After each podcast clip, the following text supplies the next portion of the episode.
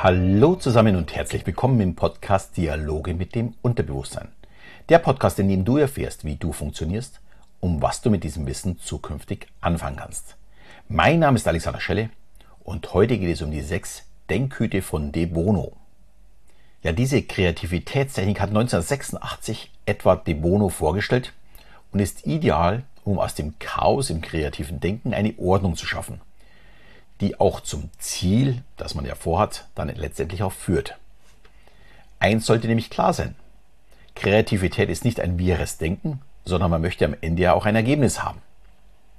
Und gerade bei der Umsetzung eines kreativen Prozesses in einer Gruppe endet das Meeting oftmals im Chaos und endlosen Diskussionen, was möglich ist und was nicht.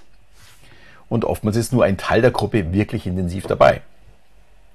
Noch ein Vorteil gegenüber dem allseits bekannten Brainstorming geben die Hüte auch vor, woran ich gerade denken soll. Was ein sehr großer Vorteil ist, da nicht alle Menschen auf Ansage kreativ sein können. Aber ich denke, am besten ist, wenn ich erstmal erkläre, worum es überhaupt geht, und dann versteht ihr auch die Genialität dahinter.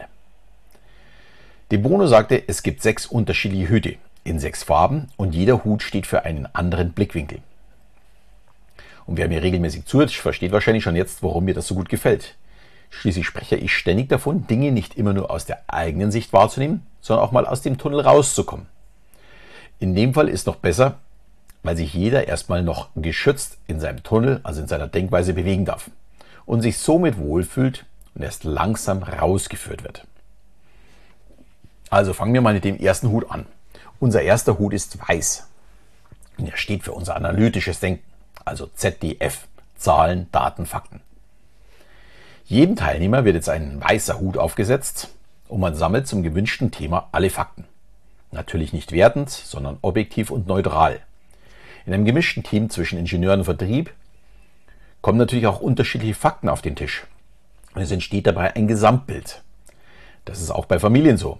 Die Kinder werden andere Fakten haben äh, bei der Suche nach einem Urlaubsort als wie die Eltern. Das ist normal und sehr, sehr gut für den weiteren Prozess. Schließlich soll ja jeder von dem anderen auch profitieren. Nach dem weißen Hut kommt jetzt als zweites der rote Hut. Den setzen wiederum alle auf. Also wenn ich davon sage, der wird aufgesetzt, ist es natürlich nur gedanklich. Er steht für unser emotionales Denken. Rot also emotionales Denken. Jeder darf jetzt seine persönliche Meinung und seine Gefühle zu dem Thema loswerden. Ein Fakt könnte beispielsweise sein, die Absatzzahlen beim Monitoren ist zu niedrig, also weißer Hut. Und beim roten Hut kann mein Bauchgefühl sagen, unsere Monitore sind nicht konkurrenzfähig, weil sie scheiße aussehen. Entschuldigung, dass ich das jetzt so sage. Oder weil die Grafikkarte zu schlecht ist, beziehungsweise die Grafik zu, die LED, was auch immer, das zu schwach ist. Das darf ich jetzt sagen. Jetzt darf ich meine Emotionen rauslassen, da was mir nicht gefällt. Es geht also darum, wie fühle ich aber äh, zu diesem Thema. Natürlich auch jeder andere. Nach dem roten Hut, wenn ich die Emotionen gesammelt habe, kommt als nächstes der schwarze Hut. Dabei geht es um unser kritisches Denken, deswegen auch schwarz. Wo könnte es jetzt ein Problem geben? Wo lauern die Risiken und Gefahren? Was spricht gegen das Projekt?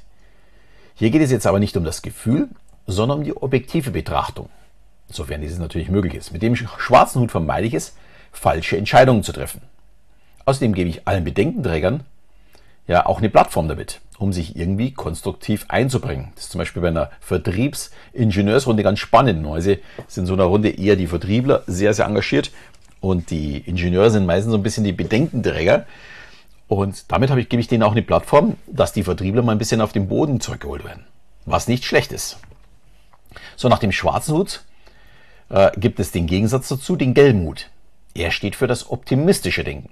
Hier dürfen jetzt alle die Möglichkeiten, die Chancen des Projekts ausspeichern aber wie beim Schwarzen Hund natürlich ohne Emotionen, weiterhin auf Faktenbasis. Unser Bauchgefühl gehört nach wie vor noch dem roten Hut, aber wir sind jetzt beim gelben Hut. Also hier darf man wirklich alles, was positiv ist, was zum Erfolg führen kann, was mehr Umsatz bringt, was Gründe dafür sind, ähm, warum man dieses neue Produkt rausbringen soll oder den Service verbessern muss und so weiter. Alles, was positiv ist. Und der schwarze und der gelbe Hut sind wirklich geniale, um nicht alles kaputt zu reden und auch nicht um zu optimistisches äh, ja, ins, ins Verderben zu laufen. Beides wäre schlecht. Äh, hier nochmal, wenn ich da zurückdenke an meine Zeit als Key Accounter. unsere Ingenieure, die waren natürlich Bedenkenträger. Wenn wir beim Kunden rausgegangen sind, ja, die haben ja mir alles erzählt, was alles eben nicht funktioniert. Und wir Vertriebler sind dann eher die Optimisten gewesen. Und beides ist wahrscheinlich zu extrem. Und mit diesem Prozess müssen die Bedenkenträger auch mal den gelben Hut aufsetzen, also positiv äh, die Dinge sehen. Und die Vertriebler müssen auch mal den schwarzen Hut aufsetzen und die Risiken zu betrachten. Wir schlüpfen damit also in eine andere Rolle und haben dadurch ja einen Perspektivwechsel und eine ganz neue Sichtweise. ist genial, oder? Wir sind aber noch nicht ganz fertig. Der nächste Hut ist der grüne. Jetzt geht es ans kreative Denken. Ja, habt ihr wahrscheinlich schon vermisst. Die ersten vier Hüte waren noch gar nicht fürs äh, kreative Denken. Die waren einfach nur mal zu sammeln und dass ich mal alles habe, was ich überhaupt dafür benötige, um weiterzudenken. So, und jetzt darf jeder, der einen grünen Hut auf hat, kreativ denken. Äh, jetzt ist jeder gefordert, neue Wege zu beschreiten, neue Ideen zu entwickeln. Und hier ist natürlich die Logik erstmal außen vor. Die Ideen dürfen weit über das Ziel hinausschießen. Es ist wirklich alles erlaubt. Man soll ja jetzt kreativ sein und mal wirklich so richtige Hirngespinste rauslassen. Und äh, dieses kann man dann ja dann weiter verarbeiten. Alles, was da rauskommt. So, und dafür haben wir jetzt auch den letzten Hut. Und der letzte Hut ist blau. Er steht jetzt für den Prozess. Mit dem blauen Hut haben wir die Aufgabe, alle gesammelten Informationen aus den anderen Hüten zu ordnen, dann zu moderieren und natürlich am Ende auch zu entscheiden. Der blaue Hut sollte unabhängig von der vorherigen Meinung sein und als Ziel das beste Ergebnis haben. Hier ist natürlich die Gefahr groß, dass die Menschen, die ihr ganzes Leben gerne den schwarzen Hut aufhaben, diesen im Prozess immer wieder aufsetzen. Genauso wie die Träger des gelben Hut dazu neigen, alles zu positiv zu sehen. Hier sollte möglichst neutral, soweit natürlich möglich, eine Entscheidung getroffen werden. Ich denke, die Technik ist nicht besonders kompliziert, versteht man relativ leicht. Jetzt noch ein paar Worte, warum ich sie für wirklich stark empfinde. Äh, vor allem in der Gruppendiskussion. Ich habe die unterschiedlichen Menschentypen jetzt schon mehrfach angesprochen. Und jeder denkt natürlich in eine andere Richtung. Aufgrund natürlich seiner eigenen persönlichen Vorerfahrungen und seinen Sichtweisen. Beim normalen Brainstorming kommt daher ja alles ungefiltert genau ja das raus, was jemand gerade denkt, und man spricht über ein Thema aus den unterschiedlichsten Blickwinkeln.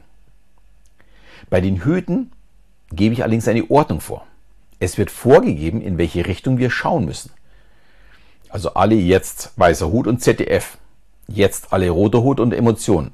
Jetzt alle negativ, schwarzer Hut.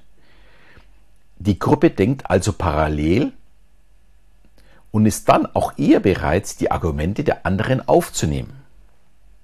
Es schauen alle in dieselbe Richtung. Ob ins Negative, ins Positive, ins Emotionale, was auch immer. Außerdem sorgt es auch dafür, dass wirklich jede Seite betrachtet wird. Eine zu positive Betrachtung kann extreme Risiken bedeuten. Und mit einer sehr negativen Betrachtung komme ich nie zu einem Ergebnis. Ich denke, der Mittelweg wird, wird der Weg sein, der zum Erfolg wird. Ich finde die Methode sehr, sehr gut für Gruppen und vor allem auch zur Überprüfung von einem anderen kreativen Prozess. Da geht es dann vor allem darum zu schauen, ob ich auch wirklich alle Seiten betrachte oder, oder ob ich irgendwo einen blinden Fleck habe.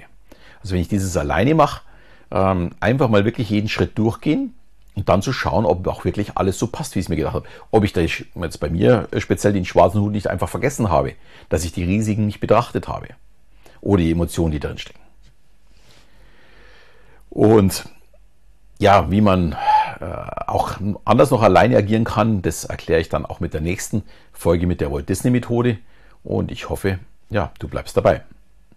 Natürlich würde ich mich weiterhin freuen, wenn du diesen Podcast mit anderen teilst, mit deinen Freunden teilst, die vielleicht auch kreativ werden möchten oder vielleicht auch in deinen Teams vielleicht mal äh, auch hier gemeinsam reinzuhören. Dann wird es auch jedem gleich erklärt und dann könnt ihr sofort daran arbeiten.